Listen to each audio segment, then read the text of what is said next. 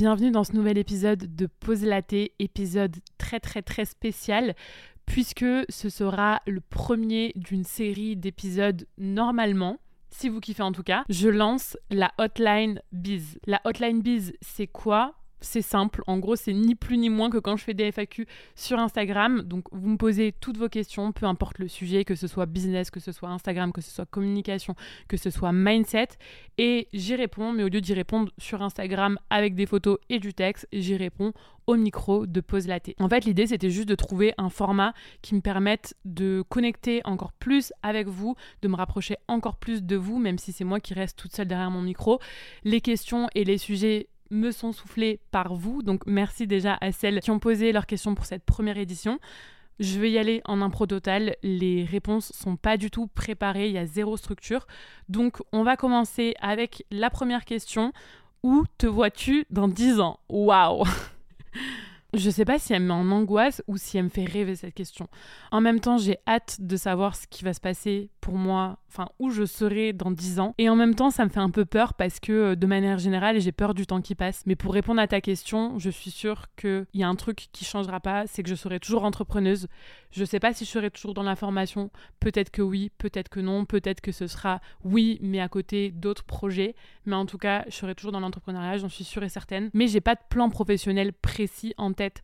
J'ai des idées, j'ai il y a des choses dont je parlerai pas parce que bien sûr que euh, je pense que c'est le point commun entre tous les entrepreneurs. On a toujours plein d'idées et encore plus quand on a un partenaire qui est aussi entrepreneur, je peux vous dire que ça fuse, vraiment ça fuse toute la journée. On a plein d'idées, plein de choses qu'on aimerait mettre en place. Maintenant, il y a forcément des idées qui verront jour il y a forcément d'autres idées qui verront pas le jour. Au niveau géographique, je sais pas, tout ce que je sais en termes de vie perso, ou en tout cas ce que j'espère, c'est que j'aurai toujours Tony, que j'aurai toujours mes proches proches actuels, notamment ma famille autour de moi, et que j'aurai un chien aussi, j'espère. Les enfants, je sais pas, mais en tout cas un chien, c'est sûr, ou même peut-être plusieurs. Deuxième question, pas vraiment du coq à l'âne, j'ai envie de dire. Comment trouver ses clients sur Instagram? Alors, est-ce que vous avez toute la journée devant vous? C'est très compliqué de répondre à cette question parce qu'en fait, c'est mon expertise et il y a tellement, tellement, tellement de choses à dire. Déjà, première chose, je te conseille de regarder ma formation gratuite qui s'appelle InstaBasics, qui est disponible dans ma biographie Instagram. C'est 45 minutes pour prendre la bonne direction sur Instagram, même si ça suffit pas. Il y a aussi bah, ma formation signature Insta School qui est dédié entièrement à ça et c'est plus de 8 à 9 heures de formation avec euh, des intervenants en plus, avec euh, des cahiers d'exercice, avec tout plein de choses. Maintenant, si je devrais résumer pour moi les points principaux, première chose, avoir des fondations solides. C'est-à-dire que ça sert à rien de vouloir communiquer sur Instagram si vous savez pas quelle est votre identité business, si vous savez pas à qui vous voulez vous adresser et si vous avez aucune idée de ce qui vous différencie de la concurrence. Bien sûr que dans l'entrepreneuriat, il y a de la place pour tout le monde, mais il faut pas se leurrer. Encore une fois, moi, je suis pas là pour vous euh, vendre euh, du rêve. Pour avoir sa place, il faut faire la différence. Et c'est pour ça que je dirais jamais qu'il faut faire mieux que les autres, mais il faut faire différent des autres. Et donc, il faut vraiment, vraiment bosser là-dessus.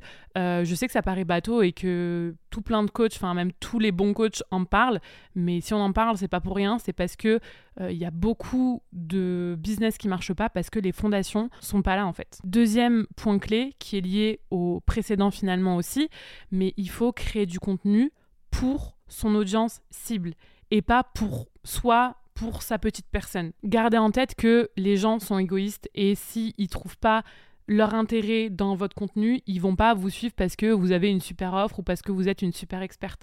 Ils vont vous suivre parce que vous leur apportez sur un plateau d'argent ce dont ils ont besoin, parce que vous les connaissez, parce que vous savez leur parler.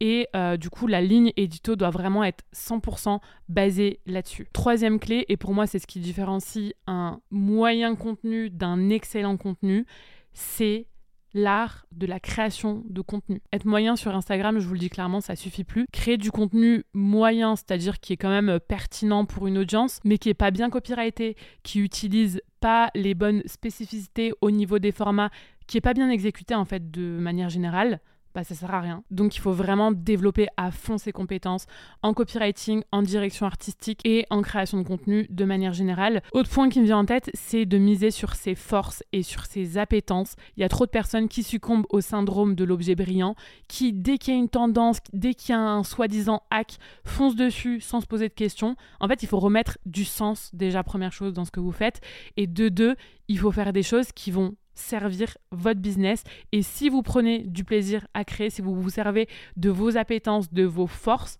c'est là où vous allez être le plus impactant. Et dernière chose, n'oubliez pas que vous parlez à des humains c'est la base, mais un nouvel abonné, c'est pas juste un plus un sur un compteur, c'est une nouvelle opportunité de créer une vraie relation avec et plus tard que cet euh, abonné se transforme en client.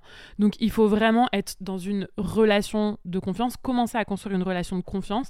Ça vient pas du jour au lendemain et encore une fois, c'est pour ça qu'il faut être très actif et qu'il faut animer sa communauté au-delà de créer du contenu pertinent, mais il faut vraiment remettre l'humain au centre de sa stratégie sur Instagram et penser communauté avant tout. Comment recentrer son positionnement quand on s'est vendu comme polyvalente? Encore une fois, il y, aurait beaucoup, beaucoup, beaucoup de choses à dire. Je pense de manière générale que c'est bien de faire les choses progressivement. C'est-à-dire que là, tes clients actuels, de pas les laisser tomber, même si euh, tu te rends compte que bah y a des tâches que tu aimes moins faire que d'autres. C'est quand même une certaine sécurité de les garder. Moi, je suis pas passée par exemple du coaching à la formation du jour au lendemain. Euh, ça s'est fait progressivement encore une fois. Mais par contre, pour le futur, c'est-à-dire pour ta future communication et pour euh, les futurs euh, appels découvertes que tu auras et pour euh, les futures offres que tu mettras en avant, de tout revoir. Dans quoi est-ce que je prends le plus de plaisir? Quelle est vraiment mon expertise parmi toutes les tâches que j'ai effectuées et recentrer tout, tout, tout, tout, tout là-dessus pour les futurs abonnés que tu as envie de toucher et pour les futurs clients que tu as envie d'avoir. Donc voilà, gros travail à effectuer, mais je pense que de toute façon, l'entrepreneuriat, c'est ça, si ça peut te rassurer, c'est toujours des réajustements. Moi aussi, mon avatar client, moi aussi, mon positionnement, moi aussi, mes offres, tout ça, ça a changé au fur et à mesure. Donc, euh, donc c'est normal et juste euh, let's go quoi. Comment abordes-tu le lancement de tes formations? Alors, je sais pas si tu parles plus d'un côté stratégique ou plus d'un côté mindset. Si tu parles du côté mindset, je les aborde assez bien. Au départ, le premier, ça a été hyper stressant. Mais maintenant, euh, vu que j'ai un peu d'expérience et d'autant plus avec les formations qu'on sort du côté de Tony, j'ai beaucoup, beaucoup d'expérience, j'ai un solide bagage dans ce domaine-là. Donc, niveau mindset, je l'aborde plutôt sereinement, plutôt tranquillement, franchement, sans me mettre la pression. Et euh, ben, on va pas se mentir, euh, forcément, comme je sais que tous les mois, je dégage un certain chiffre d'affaires à chaque fois, ça fait très longtemps que je suis pas descendu euh, en dessous des 7-8 000 euros de CA par mois, bah forcément ça me met en confiance et j'ai moins d'attente en fait envers chaque lancement, ce qui réduit un peu la charge mentale en fait. Et niveau stratégique, bah c'est une charge de travail énorme. Et encore une fois, c'est pour ça qu'il n'y a pas de revenus euh, passifs. C'est énormément, énormément de choses qu'on ne voit pas. Quand on voit un lancement sortir sur Instagram, on a l'impression que voilà, la personne s'est réveillée le jour au lendemain et a pris son téléphone pour faire une story et pour parler d'une offre. Mais pas du tout, du tout. Si seulement une formation, déjà en amont, ça se crée. Donc, c'est-à-dire qu'il y a tout un programme pédagogique à penser. Il y a un tableau de transformation à effectuer. Il y a des modules à créer. Il y a un PDF à créer. Il y a des reviews à faire parce que bah, c'est pas juste tu fais le PDF une fois et après euh, c'est bon, euh, tu tournes et c'est fini. Moi, euh, j'y reviens pendant des semaines et des semaines dessus parce que euh, bah, j'ai des nouvelles idées. Je me dis, ah, mais là, ça pourrait être plus concret si par exemple j'ajoutais des templates à ce moment-là, si j'ajoutais ce système de challenge, ce système, ce truc, cet exemple. Donc, ça met énormément de temps, rien que le PDF. Ensuite, il y a le tournage et pareil, le tournage, ça prend énormément de temps. Ensuite, il y a le montage. Le montage, pareil, c'est énormément, énormément de temps. Et une fois que toute la partie création est terminée, en tout cas moi c'est comme ça que je fais, je commence jamais euh, la stratégie de vente avant la création, eh bien il y a justement tout le lancement à préparer, donc le marketing, la fixation du prix, du prix euh, normal et du prix promotionnel, les dates de lancement à fixer, la stratégie à déterminer, c'est-à-dire est-ce qu'on fait une masterclass, est-ce qu'on fait un lancement par email, est-ce qu'on fait un lancement par email plus Instagram, est-ce qu'on communique juste sur Instagram, et ensuite bah, il y a toute la vente à rédiger et à créer. Donc tous les emails à rédiger, tous les posts Instagram à créer, la masterclass si on a une à faire, la page de vente à rédiger très gros travail aussi. Encore une fois, là, quand je l'énonce, on se dit, euh, bon, bah voilà, c'est pas énorme, mais je vous assure que c'est des heures et des journées de travail. Et maintenant, moi, j'ai l'habitude, mais il y a plein de, sous-sujets, en fait, que ça implique. Et d'ailleurs, c'est pour ça que Tony a sorti une formation qui s'appelle l'école des formateurs. Il a des résultats et des retours sur cette formation qui sont absolument dingues dans toutes les thématiques confondues, des coachs, des prestataires de services qui l'accompagnent, du coup, à lancer leur première formation en ligne, à créer et vendre leur première formation en ligne. Et cette formation, c'est pépite de A à Z. Donc si euh, c'est quelque chose qui vous intéresse mais que vous savez pas du tout comment vous y prendre, c'est la formation qu'il vous faut. Comment trouver mes premiers clients? C'est une prestataire de service qui m'a demandé ça. Donc Première chose à faire pour moi, c'est d'en parler autour de soi. C'est vraiment de contacter tout son réseau, son réseau familial, son réseau amical, son réseau professionnel, son réseau scolaire, bref, tout son réseau et de dire ok moi maintenant je propose ça je lance telle activité si vous connaissez des personnes qui peuvent être intéressées qui ont des besoins en ce sens là contactez-moi. Deuxième chose à faire pour moi, bah forcément c'est mon métier, donc je vais vous dire de créer du contenu. Je dis pas forcément qu'il faut choisir Instagram comme plateforme, il faut choisir le réseau social ou la plateforme qui est le plus adapté à votre activité. Parce que, euh, bah, en fait, il faut aller là où sont vos potentiels clients. C'est-à-dire que si tu es graphiste freelance et que tu veux toucher des petites entreprises éthiques, responsables, etc. Oui, là, ça va être intéressant de te mettre sur Instagram. Par contre, si tu es graphiste freelance, mais que tu souhaites plus toucher... Euh, bah, je sais pas moi, des boîtes du CAC 40, des grosses boîtes et tout, bah, dans ce cas-là, LinkedIn, ça va être bien plus pertinent. Donc, euh, créer du contenu, mais pas créer du contenu partout, créer du contenu là où c'est pertinent de le faire. Et le créer le plus vite possible, parce que dans tous les cas, une stratégie de contenu, ça met du temps avant de porter ses fruits. Moi, ce que je dis tout le temps, c'est que pour trouver des clients avec une stratégie de contenu, il faut environ trois mois. Il y en a, ce sera beaucoup plus rapide. J'ai eu des clientes qui ont fait leur premier poste et qui ont eu directement des demandes d'informations euh, en message privé et qui ont conclu sur euh, des ventes, sur des prestations, etc. Et puis, il y en a pour qui ça prend plus de temps. Mais en moyenne, avec une bonne stratégie de contenu, pour moi, ça prend trois mois, donc le plus vite possible. Troisième chose, bah, c'est de prospecter. Alors, je ne suis pas du tout experte dans ce domaine et moi, c'est une méthode que je n'ai pas eu besoin d'utiliser. Mais bien sûr que ça peut permettre d'avoir euh, des résultats beaucoup plus sur le court terme que la création de contenu. Mais s'il vous plaît, le faites pas, euh, le faites pas euh, en mode bac à sable, c'est-à-dire n'envoyez pas des messages sur Instagram à la terre entière en disant Salut, j'adore son profil vert et orange. Est-ce que je peux poser une question? Faites-le vraiment, vraiment bien. Je peux pas vous donner des conseils en mode prospecter comme ceci ou comme cela parce que je l'ai pas fait. Par contre, je peux vous dire, moi, comment est-ce que j'aime être prospecté euh, J'aime être prospecté quand je sens que la personne s'est sincèrement, véritablement intéressée à mon activité. J'ai reçu un mail il y a pas longtemps d'une meuf qui m'a dit bah écoute, j'adore ce que tu fais, euh, qui m'a fait un petit clin d'œil sur un épisode de Pause Laté et qui ensuite m'a proposé ses services. Et euh, bah pour le coup, j'avais pas besoin de ses services, mais si j'avais eu besoin de ses services, je pense que voilà, j'aurais proposer un appel sans souci. Donc juste euh, faites les choses effectivement stratégiquement, mais ça n'empêche pas de s'intéresser vraiment à ce que fait la personne et à lui dire bah écoute, moi je sais que tu fais ça, j'aime ton activité pour telle et telle raison, je pense que je pourrais t'aider sur tel et tel axe de développement pour toi en fait. C'est vraiment s'intéresser à son prospect plutôt que de présenter euh, sa petite activité tout simplement. Question super intéressante, comment rester focus quand ton environnement n'est pas propice eh bien, quand on a un environnement qui est pas propice, il faut s'en créer un. C'est-à-dire que si ton entourage te soutient pas, euh, que ce soit euh, ton mec, euh, tes potes, ta famille, c'est pas grave. Et je te dis pas du tout de te couper d'eux parce que pour moi, c'est une grosse, grosse, grosse connerie. Ces personnes-là ne veulent pas forcément te mettre des bâtons dans les roues, c'est juste parce qu'ils ont peur pour toi, qu'ils te soutiennent pas forcément. Donc, juste toi, te créer des nouvelles relations avec des personnes qui font face aux mêmes objectifs que toi, qui font face aux mêmes enjeux que toi. Il y a ce concept de business friends que j'aime bien. Tu peux les trouver euh, sur des groupes Facebook, tu peux euh, les contacter directement sur euh, Instagram, sur leur compte. Il y a aussi des memberships pour entrepreneurs qui te permettent de connecter voilà facilement avec des personnes qui font la même chose que toi. Je pense qu'on a plein de moyens justement pour se créer un environnement qui est propice au développement de son activité. Et donc ça c'est pour les relations, mais si tu parles plus d'environnement physique de travail, moi, ce que je te conseille, c'est soit le coworking si tu peux t'en payer un, et puis sinon, bah, d'aller dans des cafés, en fait, tout simplement, avec un bon casque anti-bruit, tu te mets à fond dans ta bulle, et puis tu fonces pour développer tes projets. Des conseils pour une transition salariat plus micro vers la micro seule. Pour moi, il y a deux types de personnes. Encore une fois, c'est très propre à chacun. Il y en a qui vont se lancer en démissionnant du jour au lendemain parce que ça va les stimuler à fond, fond, fond, fond, fond, justement en mode j'ai pas le choix que ça marche et du coup bah je vais me donner à fond dans mon projet et donc euh, voilà. Et puis il y a des personnes qui au contraire ont besoin euh, d'avoir un truc un peu plus sécuritaire en mode j'ai euh, quand même une petite base de clients je me lance sereinement sans partir de zéro. Avec ton message là j'imagine que du coup tu es dans la deuxième option c'est-à-dire que tu as déjà des revenus parce que tu m'as dit voilà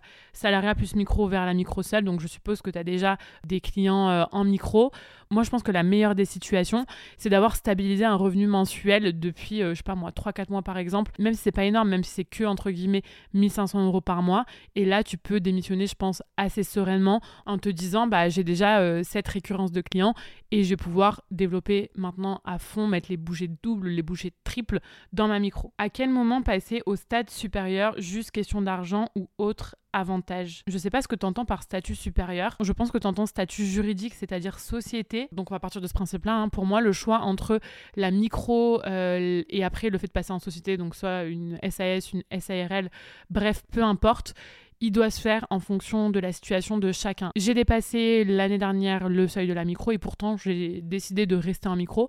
Pourquoi? Parce que j'ai très peu de charges. J'ai actuellement à peu près 300 euros par mois de charges.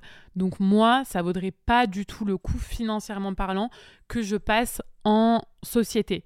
Maintenant, si j'avais le même biz, donc le même CA, mais avec euh, beaucoup de délégations, beaucoup de charges, bah ça vaudrait plus le coup que je passe en société. En fait, c'est du cas par cas, c'est du comptable, c'est du factuel. Et forcément, tu as des avantages et des inconvénients dans une situation comme dans l'autre. Euh, l'avantage de la micro, bah, c'est que euh, tu un système fiscal qui est beaucoup moins lourd, donc tu euh, moins d'impôts et de charges à payer, même si moi j'ai quand même actuellement 38% entre la TVA et les charges et les impôts sur mon chiffre d'affaires.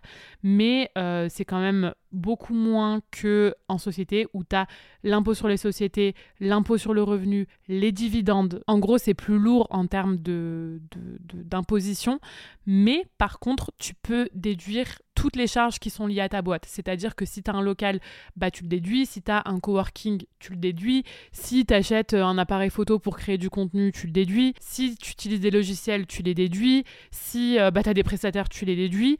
Euh, donc en fait, c'est ce qui va réduire finalement ton bénéfice. Après, tu n'as imposé que sur le bénéfice de ta boîte et pas sur le chiffre d'affaires, contrairement à la micro-entreprise où tu as imposé sur ton chiffre d'affaires et pas sur ton bénéfice. Je ne suis pas euh, conseillère en gestion financière, mais en gros, juste ce que tu dois retenir, c'est que c'est du cas par cas. C'est mieux d'avoir un lancement d'offre sur une durée ou tout le long de l'année. Alors je pense que tu parles de l'Evergreen VS ouverture et fermeture de porte. Ça, encore une fois, c'est propre à chacun. Il n'y a pas de situation euh, meilleure autre. Ça fait très suisse quand je dis ça, mais c'est putain de vrai. Euh, il y a des avantages et des inconvénients aux deux. Euh, l'inconvénient pour moi et pourquoi je ne fais pas juste des ouvertures et des fermetures de porte, c'est que tu vas jouer toute ton année sur un, deux ou trois lancements que tu vas faire sur l'année. Donc en termes de charge mentale, c'est énorme. Et euh, bah, si ça se passe très bien, euh, je sais pas moi, si t'es à ligne de The Bee Boost et que tu fais un million sur un lancement, forcément c'est génial. Mais par contre, si le lancement se passe pas très bien, bah, euh, bah voilà quoi, c'est pas ouf, t'as pas trop de, de rentrée d'argent le reste de l'année.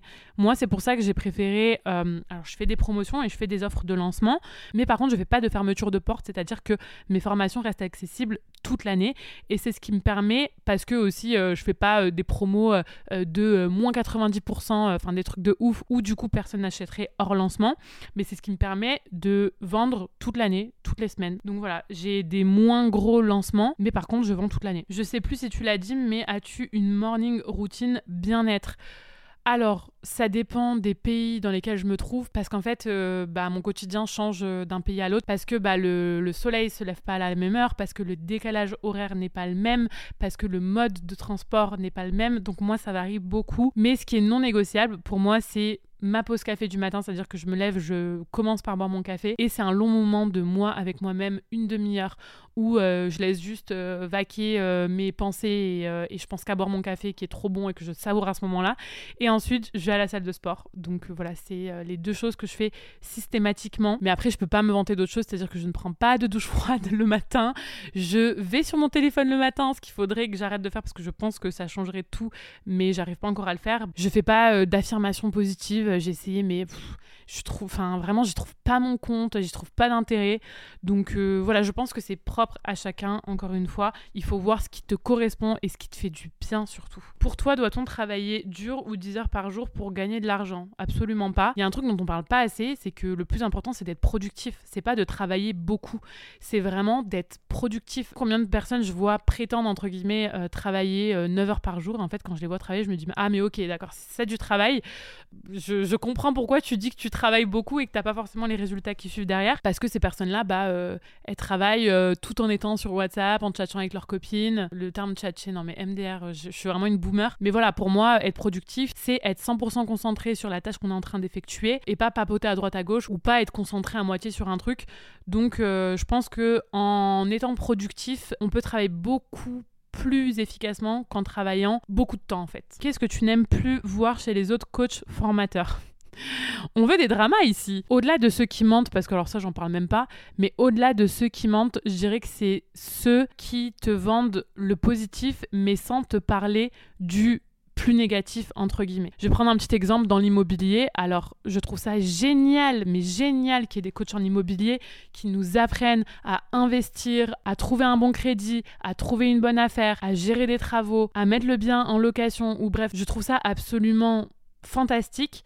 Mais par contre, ce qui va me gêner, c'est si tu me dis pas en amont qu'investir en immobilier, c'est énormément de temps et énormément d'efforts et potentiellement des galères. Ce qui fait qu'après, on a une désillusion en fait qui peut être énorme. C'est pour ça que moi, euh, dans mes pages de vente et dans tous mes argumentaires de vente, à chaque fois, bien sûr que je mets en avant les bénéfices, mais je fais aussi plein de petites disclaimers, c'est-à-dire que j'explique que euh, pour suivre cette formation, il va falloir telle charge de travail, il va falloir telle implication. J'explique que c'est pas fait dans certains cas pour certaines personnes, même si la stratégie est bonne, que ça va prendre du temps, euh, que c'est un processus, etc. J'explique que ça nécessite de développer des compétences. J'explique tout ça. Et je pense qu'en fait, c'est notre devoir en tant que coach et formateur d'expliquer que oui, on peut faire plein de choses, mais ce sera jamais facile en fait. Nous, du coup, on a investi en immobilier et même si justement on a pris euh, quelqu'un pour superviser tous les travaux et tout, je peux vous dire que depuis le début de l'année, c'est limite un deuxième taf. Alors, je mets des guillemets, mais tous les jours, tous les jours on est sollicité, tous les jours on a des allers-retours avec la banque, tous les jours on a des allers-retours avec le maître d'œuvre, tous les jours on choisit du mobilier, tous les jours on doit checker la logistique. Depuis le début de l'année, ouais, on y a passé énormément de temps et ça c'est euh, des trucs je trouve qu'on retrouve pas souvent en fait. Et moi je comprends pas pourquoi. Enfin si je comprends pourquoi c'est parce que ça fait moins vendre. Mais en fait je trouve que ça peut être tellement déceptif et tellement euh, une désillusion après que c'est dangereux et que ça m'énerve du coup quand je vois ça chez les coachs chez formateurs toutes thématiques confondues. Je galère à trouver ma niche et mon positionnement car trop d'idées qui fusent. La principale question à te poser c'est qui est-ce que j'aimerais le plus aider au monde? Quelle est la personne que j'aimerais le plus aider au monde? Avec mon offre. Et aussi, deuxième étape quand même, de valider qu'il y a un marché, c'est-à-dire de pas rester euh, dans toi tes petites croyances, euh, voilà que cette personne a un besoin là, d'aller te confronter au marché pour voir si c'est validé et s'il pourrait y avoir un product market fit, si tu pourrais leur amener une solution qui matcherait avec son besoin à cette personne-là. Parce que euh, bah, sinon, ça sert à rien de, de, proposer une offre s'il n'y a pas de marché, ça sert à rien. Mais euh, ça peut être une bonne première piste de réflexion avant de valider justement le marché. Qu'est-ce qui te fait le plus peur dans la vie?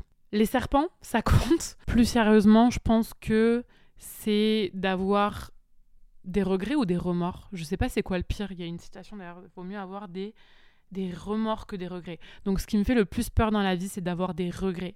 C'est de me dire, putain, j'aurais pu faire ça. Putain, euh, j'aurais dû me lancer là-dedans. Putain, mais ça, ça aurait pu me rendre heureuse. En fait, je pense que ma plus grande crainte, c'est de passer à côté de ma vie. C'est de subir, c'est d'être spectatrice de ma vie et juste d'être dans le rêve et pas dans le concret, en fait, pas dans l'essai, pas dans l'action. Et c'est pour ça que je conseille à tous ceux qui ont envie de se lancer dans l'entrepreneuriat pas de faire ça n'importe comment et, pas de se lancer euh, sans se poser de questions, mais si c'est une question que vous vous posez depuis longtemps et si vous avez des bonnes raisons de penser que ça vous correspondrait à fond, si vous êtes bien renseigné et que voilà, ça vous fait grave envie, mais juste allez-y. Enfin, je sais pas, ce serait trop dommage que vous vous réveilliez à 60 ans en vous disant j'aurais pu créer mon entreprise, avoir une toute autre vie. Je pense que ce qui fait peur à la plupart des gens, c'est l'échec mais on s'en fout en fait, on s'en fout de l'échec. Si vous vous rendez compte que ça marche pas ou que ça vous correspond pas, bah vous faites euh, j'ai même pas envie de dire marche arrière parce que c'est même pas marche arrière, c'est vous aurez avancé dans tous les cas et juste vous prendrez à ce moment-là une autre décision, une autre voie qui vous correspondra vraiment encore plus. Et voilà, c'est la vie quoi. Les blocages inconscients, on en a tous, mais comment avancer? Ça va peut-être être très psychologie de comptoir ce que je vais dire, mais en fait ça me paraît compliqué justement d'avancer si t'as pas conscience de tes blocages. Donc la première étape, effectivement, c'est d'avoir conscience de ces blocages. Moi, je me suis rendu compte que j'avais des blocages quand j'ai vécu, entre guillemets, des échecs par exemple une rupture amoureuse, par exemple une rupture professionnelle. En fait, ça m'a mis toujours face à des insécurités et c'est là où j'ai commencé du coup à vouloir me renseigner sur ces sujets-là, où j'ai commencé notamment à écouter beaucoup de podcasts, à regarder beaucoup de vidéos YouTube et rien que ça, ça m'a énormément aidé parce que j'ai beaucoup déculpabilisé. Et ensuite j'étais en capacité d'identifier du coup des blocages. Et il y en a plein que j'ai pas encore euh, surmonté mais j'ai confiance en moi. Je sais qu'il y a aussi un temps pour tout. Et euh, si un jour ça devient trop... En fait, le moment où il faut dépasser le blocage, c'est quand tu sens que ça te limite dans tes rêves, c'est quand tu sens que ça te limite dans la vie que tu voudrais avoir. Et, euh, et, voilà, passer, euh, passer au concret. Mais je pense que si c'est des sujets qui vous intéressent, il faut plus euh, aller voir des coachs mindset et tout. Parce que bah, moi, je vais rester en mode la petite Jess qui vous donne des conseils, mais sans avoir de diplôme ou sans avoir de compétences sur le sujet. Comment agir, réagir, accueillir le manque d'inspiration? Ça fait très peur, le manque d'inspiration. Et moi, je l'ai connu notamment l'année dernière. J'ai eu voilà, une période où j'ai pas posté pendant trois semaines sur Insta parce que vraiment j'avais plus rien qui me venait et j'avais vraiment besoin d'une pause. Je pense que comme tu l'as dit, la première étape, c'est de l'accueillir et surtout de déculpabiliser. L'inspiration, c'est normal qu'on en ait plus à certains moments qu'à d'autres. Mais d'ailleurs, comme c'est normal qu'on ait plus de résultats à un moment donné qu'un autre, on n'a pas à être dans une progression constante. Vraiment, moi, je me bats contre ça. La deuxième chose, du coup, c'est l'accepter c'est de faire une pause.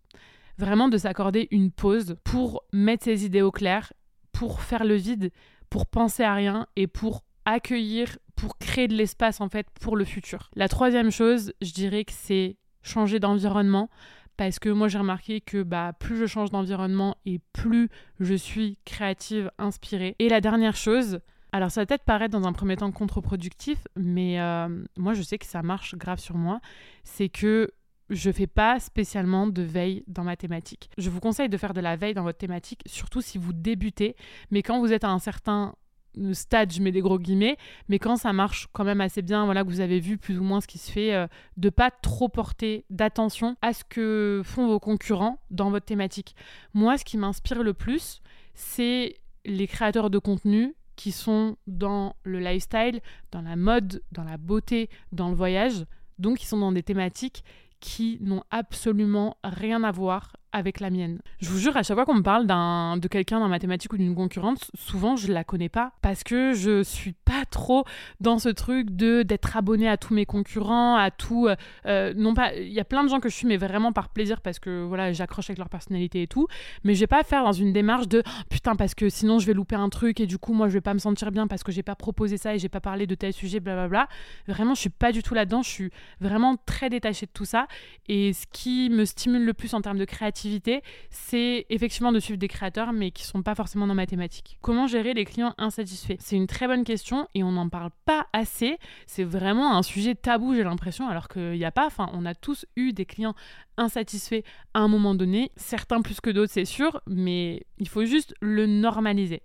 Première chose, et c'est la chose la principale euh, pour moi, c'est de comprendre pourquoi est-ce que le client est insatisfait? Est-ce que c'est lié à toi ou est-ce que c'est lié à lui? Petit exemple, si euh, tu te rends compte qu'il n'est pas satisfait parce que euh, bah, tu lui avais dit que euh, tu doublerais son nombre d'abonnés sur son compte Instagram et que tu n'as pas réussi à le faire, c'est normal qu'il soit insatisfait et c'est entre guillemets ta faute. Deuxième cas, si ton client est insatisfait parce que bah, euh, il n'a pas 10 euh, 000 abonnés euh, sur Instagram, mais que toi, tu lui avais bien dit que ton rôle, c'était d'améliorer la conversion, l'attraction, mais que tu t'étais pas engagé sur des chiffres précis, que tu avais fait ce travail éducatif de ce qui compte, c'est pas forcément d'avoir beaucoup d'abonnés, etc., etc. Dans ce cas-là, c'est lui, entre guillemets, qui est fautif. Je pense que la meilleure chose qu'on peut faire en tant que professionnel, c'est de poser un cadre, c'est d'être clair sur ce que notre offre comprend et ne comprend pas. C'est d'être clair sur notre offre est faite pour telle personne et n'est pas faite pour telle personne. C'est tout simplement de créer une promesse qu'on peut tenir. Et c'est pour ça que moi, ma promesse, c'est d'apprendre aux entrepreneuses à trouver des clients sur Instagram. Mais je vais jamais dire euh, je t'aide à atteindre les 10 000 abonnés euh, en 3 mois ou encore gagne 10 000 euros par mois euh, en partant de rien. Pourquoi? Parce que de 1, ça dépend de la thématique. Il y a des thématiques qui marchent beaucoup mieux que d'autres sur Instagram.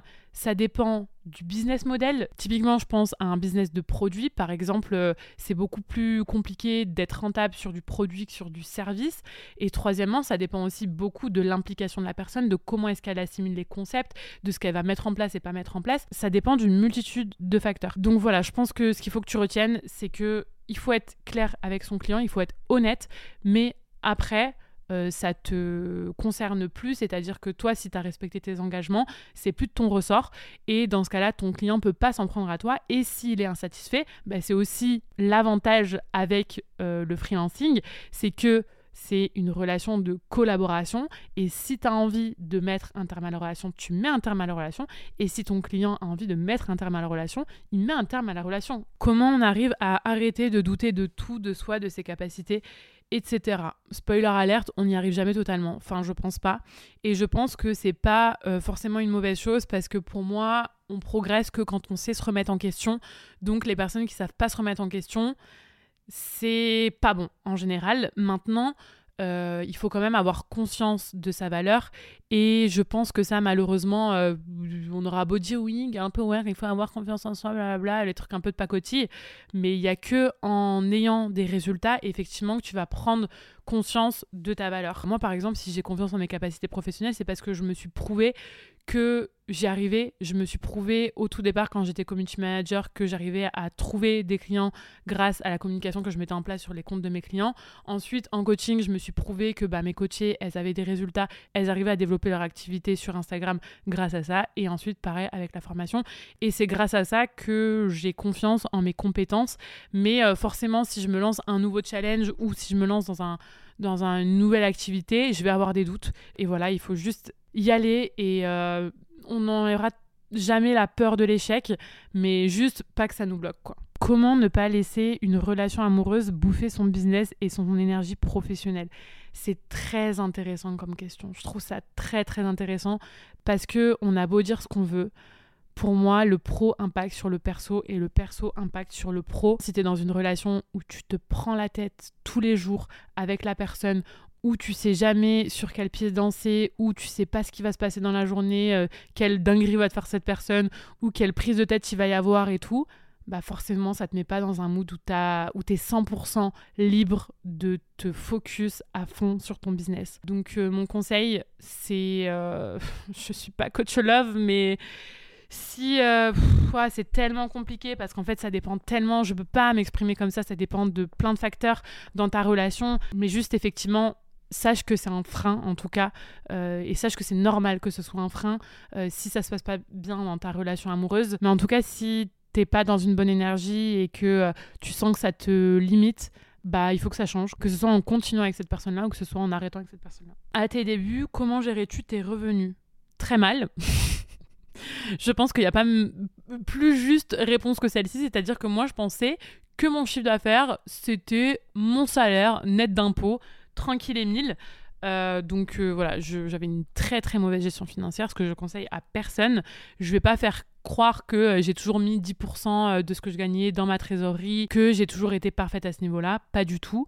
Mais par contre, si je dois conseiller des choses, effectivement, c'est donc en général les gens qui se lancent c'est avec une micro, c'est minimum de mettre 10% en trésor chaque mois pour euh, voilà, se faire une petite enveloppe si jamais il y a un coup de moins bien à un moment et qu'il faut taper dedans ou même pour des projets futurs. De payer ses cotisations et ses impôts euh, régulièrement, enfin à intervalles très réguliers, que ce soit en début ou en fin du mois, euh, mais en tout cas d'avoir euh, de trouver un système qui fait que au niveau de ta facturation avec tes clients, ça coïncide avec le paiement de ce que tu dois à l'État, parce que c'est plus simple en termes de gestion financière.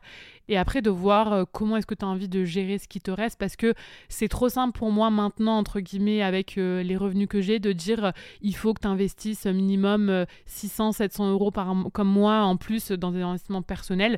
Quand après euh, charger impôt et après trésorerie, il te reste que 1200 euh, euros, bah forcément c'est plus compliqué. Donc voilà, c'est aussi progressif. Moi je sais que j'investis beaucoup plus maintenant, euh, tous les mois, en plus de la trésor, hein, dans des, des, investissements personnels. Comment fais-tu pour te motiver au quotidien? J'ai beaucoup de mal à répondre à cette question parce que j'ai pas l'impression de devoir me motiver au quotidien.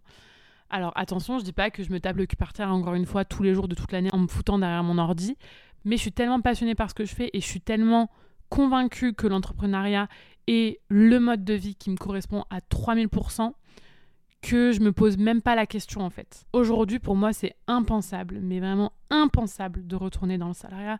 C'est même pas une option. Je suis tellement reconnaissante du niveau de liberté et d'indépendance que j'ai que euh, bah pour moi ça vaut tout l'or du monde et que je cherche pas la motivation. Et je vais choisir une dernière question pour terminer parce que sinon ça va être très très long et euh, franchement même si j'adore ça, il y a aussi beaucoup de sujets qui se recoupent entre eux donc euh, je vais terminer par ça. Est-ce que la vie que tu mènes aujourd'hui a toujours été ta dream life? Alors non, je peux pas dire ça parce que quand j'étais petite, moi, mon dream, c'était d'être caissière. Vraiment, j'étais obsédée avec cette machine que m'avait offert ma mère où je scannais les produits et je disais à tout le monde que je voulais être caissière. Donc non, quand j'étais, euh, quand j'avais 4-5 ans, je voulais pas devenir entrepreneuse.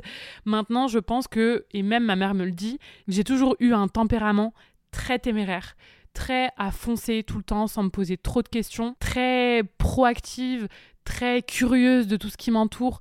J'ai toujours eu cette soif d'apprendre et cette soif de décider. Donc je pense que je suis pas devenue entrepreneuse par hasard. Euh, même après, plus tard, euh, ça s'est très vite dessiné euh, quand j'étais au lycée, puis après quand j'étais en études supérieures, que je voulais au moins être à mon compte. Donc oui, je pense que très rapidement, en tout cas, j'ai compris que je serais pas heureuse dans le salariat et pas heureuse comme la plupart des gens. Et du coup, je suis très heureuse et très fière d'avoir cette vie aujourd'hui. Donc voilà, euh, ce sera le mot de la fin. J'espère que ça vous aura donné euh, peut-être des clés pour avancer vous dans vos projets. Et puis bah, surtout, n'hésitez pas à me dire ce que vous pensez de ce format. Est-ce que ça vous a plu? Est-ce que ça vous a pas plu? Est-ce que vous auriez aimé que ça se passe différemment, que je fasse des catégories, que je vous demande des voices pour les diffuser? J'en sais rien. Euh, n'hésitez pas à me faire un feedback sur Instagram en DM. N'hésitez pas à partager cet épisode en story. Et puis, je vous dis à très vite dans Pause Laté.